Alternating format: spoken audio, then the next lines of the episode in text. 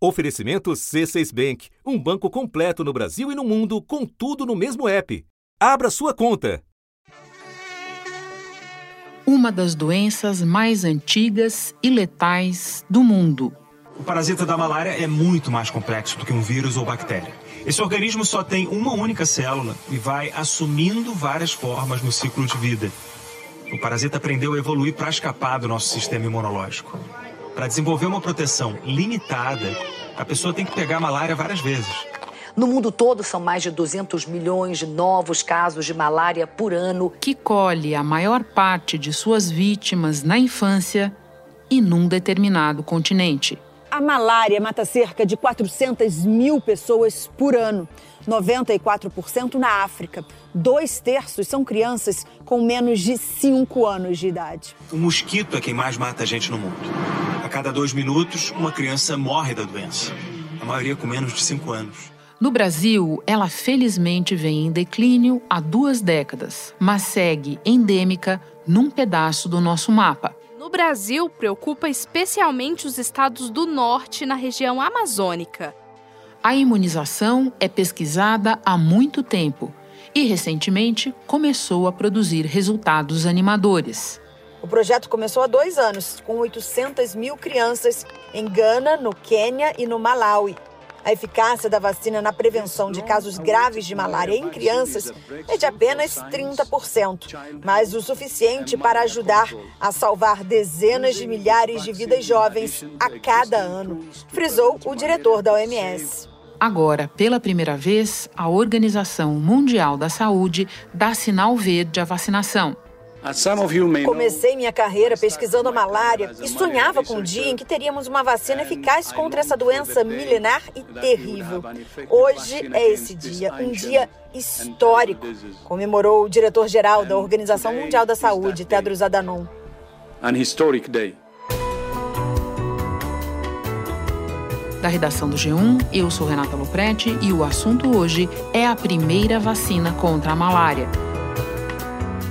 Neste episódio, eu converso com o infectologista Marcos Lacerda, doutor em medicina tropical e pesquisador da Fiocruz Amazônia.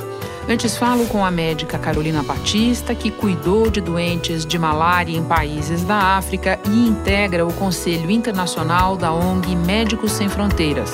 Sexta-feira, 8 de outubro. Carolina, você esteve em mais de um país da África em missões do Médicos Sem Fronteiras. Um desses lugares foi o Quênia, país piloto no teste da vacina contra a malária. Pode nos contar a realidade que você encontrou lá em relação à doença? Médicos Sem Fronteiras trabalha em muitos países na África e eu é, tive a oportunidade de estar em alguns deles, e entre eles o Quênia, como você disse. E a realidade lá é muito parecida com de muitos outros países na África, né? Existe ainda uma enorme é, transmissão de malária constante né, ao longo do ano, evidentemente piora é, em algumas é, épocas do ano, né, tem esse componente sazonal, por exemplo, épocas de chuva, épocas de cheia, é né, uma doença transmitida por mosquito, e, e, é um quadro bastante complicado e preocupante, né, porque é, você vê pessoas que é, se contaminam, se infectam e ficam doentes, e aí, enfim, perdem produtividade, ficam é, com dificuldade de, de realizar suas atividades é, diárias, mas principalmente na população infantil, com menos de 5 anos, é ainda uma doença é, que mata bastante. Né? Então, não só as crianças ficam é, doentes, mas que ainda morrem bastante dessa doença. Por exemplo, até hoje, 94% é, das pessoas que contraem malária, aí todos os anos, elas vivem na África, né? e mais é, de 250 mil crianças morrem é, por ano nesse continente, crianças menores que 5 anos. Então, no Quênia, o que eu vi é muito parecido com isso né, na escala do país, ou seja, muitas crianças doentes, hospitais é, carregados com crianças é, com quadro grave da doença, inclusive o quadro da malária cerebral, que é algo que coloca em risco muitas dessas crianças. Alguns dos sintomas da malária são calafrios, tremores sem explicação, febre, dores musculares e a pele amarela. O mosquito tem como preferência para se alimentar os horários do amanhecer e do entardecer. Então, é bastante complicado e que exige tratamentos adequados de maneira rápida, mas também todo um pacote aí de medidas preventivas como inseticidas, mosquiteiros e uma forte é, abordagem na comunidade para que essas pessoas possam rapidamente aceder ao sistema de saúde. A fêmea do mosquito da malária gosta de botar os ovos em lugares assim, águas paradas, profundas e especialmente na sombra da vegetação projetada nas margens. Aí as larvas se desenvolvem e os mosquitos saem e as fêmeas vão picar as pessoas nas casas. Ela não tem malária. Ela pica porque ela precisa de sangue para poder completar o ciclo biológico. Ela adquire a malária ao picar uma pessoa com o parasita no sangue. E aí ela se infecta e transmite a doença para todos os que ela for picar no futuro. Carolina, vou continuar a me valer da tua experiência para nos aproximar dessa realidade. Do que você viveu, você pode nos contar o que torna o tratamento tão difícil no continente africano? Quais são os principais gargalos? Bom, o medicamento ele só faz sentido e ele só tem eficácia se ele chega no paciente que precisa é, do tratamento, né? Então, um medicamento que está na, na prateleira ou está no centro de saúde, se ele não chegar ao paciente, é, a gente não, não, não fica, não se dá por satisfeito. Existe uma barreira é, na África muito importante ainda, que é uma barreira geográfica. Né? A gente está dizendo de um, um continente onde a maioria das pessoas ainda vivem em áreas remotas e áreas rurais, onde o acesso geográfico até centros de saúde ou centros onde elas podem buscar ajuda para as doenças ou para as condições que, que acometem elas é muito difícil, né? Não existem é, redes de transporte, é, as pessoas estão às vezes a horas ou dias até de um centro de saúde mais próximo, né? Muitas vezes tem que pegar barcos ou pegar estradas de difícil acesso. Existe também uma barreira financeira, claro, né? Existem alguns lugares onde é, esses sistemas, esses serviços de saúde, eles estão disponíveis, mas de novo eles não são acessíveis, então existe um grande é, é, abismo aí entre a, a, a disponibilidade e acessibilidade do serviço de saúde por conta também da questão financeira, né? Existe também a questão ali financeira que tem a ver com até a própria chegada dessas pessoas no serviço de saúde. Eles têm que pagar tuk-tuk, aquelas né, motos que vão, ou é, esses, esses transportes coletivos, né, como vans ou como caminhões para eles chegarem lá. Então existe essa questão que também impede e faz ali com que se afunile mais a capacidade deles chegarem é, nesses centros de saúde. Existe também, eu acho barreiras muito importantes que eu costumo dizer que são barreiras culturais, né, barreiras mais no nível comunitário, é, que são é, barreiras que têm a ver, por exemplo, com a falta de, é, muitas vezes, de, de estimar é, é, a seriedade de uma, de uma doença, né? São pessoas que são cometidas por tantas outras é, situações de saúde, doenças e agravos, né? Então, muitas vezes, eles, uma criança tem febre, por exemplo, eles não necessariamente vão assumir rapidamente que aquilo ali pode ser algo com uma gravidade enorme, como a malária, por exemplo, e que pode levar essa criança ao falecimento, né? Na maioria dos casos acontece assim. Quando pica o mosquito da malária, o anófilis, introduz o parasita que entra na corrente sanguínea e chega ao fígado. Lá ele se reproduz rapidamente até arrebentar as células hepáticas e se espalhar pelo sangue. O parasita então invade os glóbulos vermelhos e se multiplica dentro deles até estourá-los certamente é muito importante, e Médicos Sem Fronteiras tem isso como um pilar essencial do nosso trabalho, é descentralizar os serviços de saúde, levar aonde as populações estão, onde as comunidades estão e, juntamente com essas comunidades, desenhar que tipo de abordagem, que tipo de estratégia faz sentido culturalmente para eles, que tipo de linguagem você tem que usar, que tipo de abordagem talvez seja nas escolas com as crianças, né, usando as crianças como próprios agentes é, dessas mudanças. Então, existem essas barreiras e elas são é, muito fortemente conectadas, e isso, sem dúvida nenhuma, transformam em gargalos, mas muitas vezes transformam até em barreiras mesmo que impedem essas pessoas. Eu sei que tem uma história que te marcou especialmente, a história de uma criança que você tratou em Camarões. Pode compartilhar conosco? É, bom, essa criança era uma menininha, se chamava Cia. Ela tinha ali entre 3 e 4 anos e e ela, para mim, é um exemplo muito claro de como essas barreiras elas estão tão intrínsecas né, na vida dessas pessoas. É, eles moravam num lugar longe é, da, da, da, cidade, né, do, do, do, centro ali, nem era uma cidade, mas do centro de saúde. É, ela teve febre, ela ficou doente e a família achou que era mais uma febre, como outras vezes eles tinham outros filhos, né? E eles foram na, na, na mercearia pertinho de casa, onde vende tudo, desde shampoo, algodão até medicamentos, né, para malária, e que se compra ali sem, sem prescrição, sem nada, sem um, um, um profissional de saúde. Deram medicamento para ela, para si, e, bom, ao invés de ela melhorar, ela piorou, né, e ela ficou com um quadro bem é, grave de malária, né, com, com um acometimento ali é, cerebral, então um quadro bastante complicado. E eles, então, a mãe vendia é, frutas e legumes ali que eles né, plantavam em casa numa feirinha perto de casa, então, ou seja, ela dependia daquele dinheiro diário para poder né, trazer dinheiro e comida para sua sua família e aquilo serviu também, né, foi uma barreira que serviu para que ela não buscasse a atenção logo, achando que a filha ia melhorar.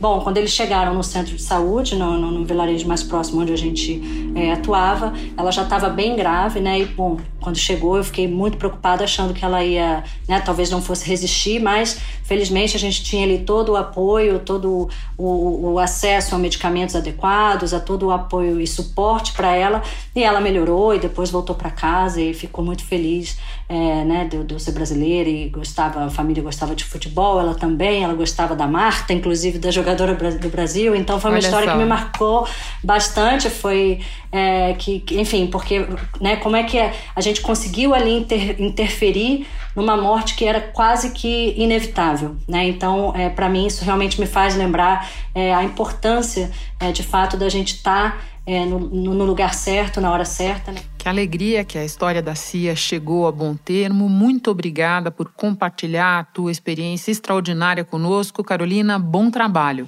Muito obrigada, Renata. É um prazer também. Tudo de bom, cuide-se. Hora de falar com o infectologista Marcos Lacerda.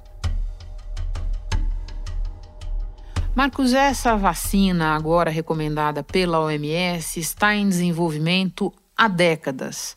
O que na natureza da malária torna tão complexo e difícil buscar um imunizante? Quais eram e quais ainda são os desafios? Na verdade, a imunologia começou em grande parte com o estudo da malária, né? A, a imunidade que o nosso corpo desenvolve contra esse protozoário é extremamente complexa e eu acho que foi uma das primeiras doenças para as quais a gente tinha tentado uma vacina e não conseguia. O jogo muda quando a Mosquirix é combinada com remédios antimaláricos. A Escola de Higiene e Medicina Tropical de Londres descobriu que o risco de hospitalização cai 70% quando isso acontece. A Mosquirix é desenvolvida pela GlaxoSmithKline e a GSK prometeu 15 milhões de doses por ano a um preço que não seja 5% maior do que o custo de produção. Essa farmacêutica britânica espera que governos, a Gavi, a Aliança de Vacinas, financiem milhões de doses adicionais. O estudo ainda vai passar pela fase 3, com 5 mil crianças. E isso porque o parasito é muito maior do que um vírus, por exemplo. Ele tem muitas proteínas, a entrada na célula depende de muitas proteínas, portanto, não é igual o coronavírus que bloqueando uma única proteína você consegue impedir a infecção. Você teria que bloquear um número maior de proteínas. E além disso, o, o protozoário ele tem várias formas dentro do corpo humano, né? Ele não é uma forma só e cada vez que ele muda a sua forma, ele apresenta novas proteínas. Então isso explica a complexidade de uma vacina para malária. Essa vacina, por exemplo, começou a ser desenvolvida em 87, né? Quer dizer, há mais de 30 anos. E essa é também a primeira vacina para imunizar contra um parasita, certo? Certo, quer dizer, para você ver a complexidade de um parasito, né, pelo tamanho dele justamente, a gente tem pela primeira vez agora uma vacina sendo usada na prática contra um, um parasito. Não à toa, uma vacina de eficácia baixa está sendo celebrada e já abriu caminho para outras mais potentes. A Universidade de Oxford tem uma vacina que evitou 77% dos casos de malária o dobro na comparação com a Mosquirix. A gente sabe que a malária é uma doença tratável. Ao mesmo tempo, quem vem acompanhando o noticiário das vacinas contra a Covid e vê a eficácia elevada, pode olhar para essa eficácia de 30% da vacina recomendada pela OMS contra a malária e falar: nossa, mas é muito pouco. Você pode explicar por que, mesmo assim, ela representa um grande ganho, notadamente para a chamada África subsaariana? A gente teve uma sorte muito grande porque as vacinas contra vírus são mais fáceis de serem desenvolvidas e grande parte delas tem uma eficácia aí acima de 90%. E portanto a gente não teve que lidar com esse dilema da vacina para malária, ou seja, ela tem uma proteção de 30% evitando mortes, e quando em 2015 ela foi registrada pelas eh, agências regulatórias europeias, havia muita dúvida realmente se valeria a pena que essa vacina estivesse na África subsaariana.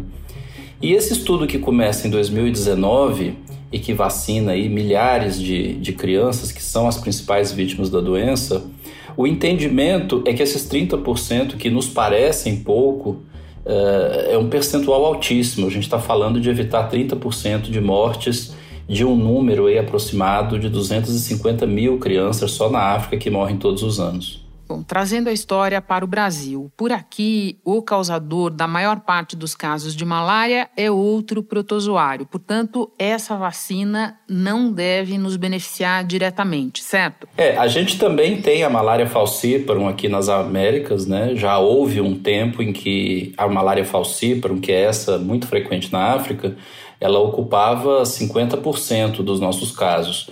Mas o Programa Nacional de Controle de Malária conseguiu reduzir muito eh, esses casos de malária falciparum. E isso fez com que a gente tivesse a maioria dos casos causada pela malária que a gente chama de Vivax, que é uma forma menos letal, menos agressiva para nossa sorte, mas que de fato não será protegida com essa vacina que é muito específica de Plasmodium falciparum. No Brasil, 90% dos casos são do tipo Vivax, menos grave. Mas ainda há casos do tipo falcíparo, mais perigosa, que pode levar à morte. Marcos, examinando com você os números mais recentes. Em 2020, nós tivemos 130 mil casos registrados de malária no Brasil e cerca de 30 óbitos. Na África, a gente viu a letalidade é muito maior. Que fatores explicam essa diferença e qual é o status da malária hoje no país? Bom, e esse número de óbitos que você menciona aí por ano, quer dizer, ele ainda tem, talvez metade desse número seja de pessoas que viajaram para a África, retornaram ao Brasil e acabaram falecendo aqui em território nacional. Ah, o Brasil tem hoje a vantagem de ter uma rede de diagnóstico e tratamento que é muito eficiente, né? Então a gente tem apostado muito no diagnóstico precoce e no tratamento precoce. E isso faz com que a grande parte das pessoas seja tratada muito rapidamente sem dar espaço para a gravidade, porque a gravidade está muito relacionada com a falta de diagnóstico. O diagnóstico da malária é feito por meio de exames de sangue ou teste rápido. Se confirmada a doença, o paciente recebe medicação oferecida pelo SUS, que deve ser usada até o fim do tratamento, mesmo com o desaparecimento dos sintomas. Casos graves ficam em observação no hospital. O tratamento depende da idade do paciente, de gravidez ou problemas de saúde. Então, essa é a razão pela qual a gente acha que a, o papel dessa vacina no, no Brasil é, é, muito limitada, porque a, a gente tem um número muito baixo de óbitos, portanto, uma carga de doença muito baixa, e isso a própria OMS reconhece na sua, na sua recomendação, ou seja, a vacina ela tem benefício em áreas de moderada ou muito alta é, endemicidade. E quando você olha especificamente para o Brasil, Marcos, pode detalhar um pouco mais que caminho nós tivemos que percorrer para chegar a essa situação melhor, para chegar a esse controle? Bom, com o avanço para a Amazônia, né, muitas pessoas passaram a colonizar áreas que até então não havia moradores. Né? E isso traz a malária junto, pessoas que nunca tinham tido malária começam a se infectar. O desmatamento ele contribui certamente para esse aumento de casos e gradualmente foi se criando uma rede de, de atenção que, como eu disse, é muito eficaz, levando tratamento gratuito e diagnóstico gratuito a todas as pessoas. Então, ao longo dos anos, a gente tem visto uma tendência de queda Uh, infelizmente, as pessoas acabam morrendo mais de malária fora da Amazônia do que dentro da Amazônia, justamente porque aqui qualquer pessoa com febre vai procurar o posto perto da sua casa para fazer o diagnóstico. Além disso, a gente tem umas inovações importantes né, que o Brasil tem adotado, ainda de forma modesta, mas tem adotado, que é o uso, por exemplo, dos mosquiteiros impregnados, o que evita o contato é, com os mosquitos. Para se prevenir, é recomendado usar mosquiteiros e repelentes, usar roupas que protejam pernas e braços, usar telas em portas e janelas. Então, esse conjunto de fatores ele tem é, contribuído para essa melhoria de número de casos e uma quantidade de mortes que a gente pode considerar, felizmente, inexpressiva. Por fim, você pode explicar para nós a relação entre aumento do desmatamento e do número de casos de malária? Na década de 60 houve uma grande campanha de erradicação da malária e o foco dela era matar o mosquito. Então, naquela época se jogava DDT no mundo inteiro e a ideia é que matando todos os mosquitos do planeta a gente conseguiria erradicar a malária. E a gente aprendeu que isso não é possível, quer dizer, a gente vai ter que aprender a conviver com esse mosquito e o que precisa ser feito é acabar com o protozoário que circula entre o homem e o mosquito. Então a estratégia desde a década de 70 para cá tem sido essa. É, a gente também evita a população de mosquitos, mas a gente concentra no tratamento. Marcos, muito obrigada pelas informações todas. É um prazer te receber de novo no assunto. Até a próxima. Prazer, um, um abraço. Este foi o assunto podcast diário disponível no G1, no Globoplay ou na sua plataforma de áudio preferida.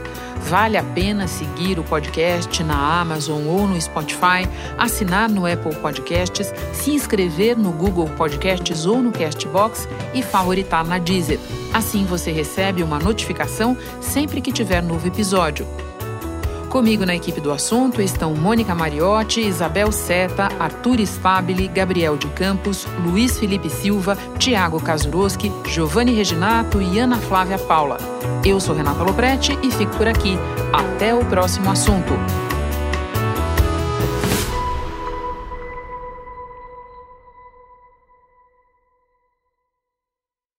Você no topo da experiência financeira que um banco pode oferecer. Escolha um banco completo no Brasil e em qualquer lugar do mundo. Abra sua conta no C6 Bank.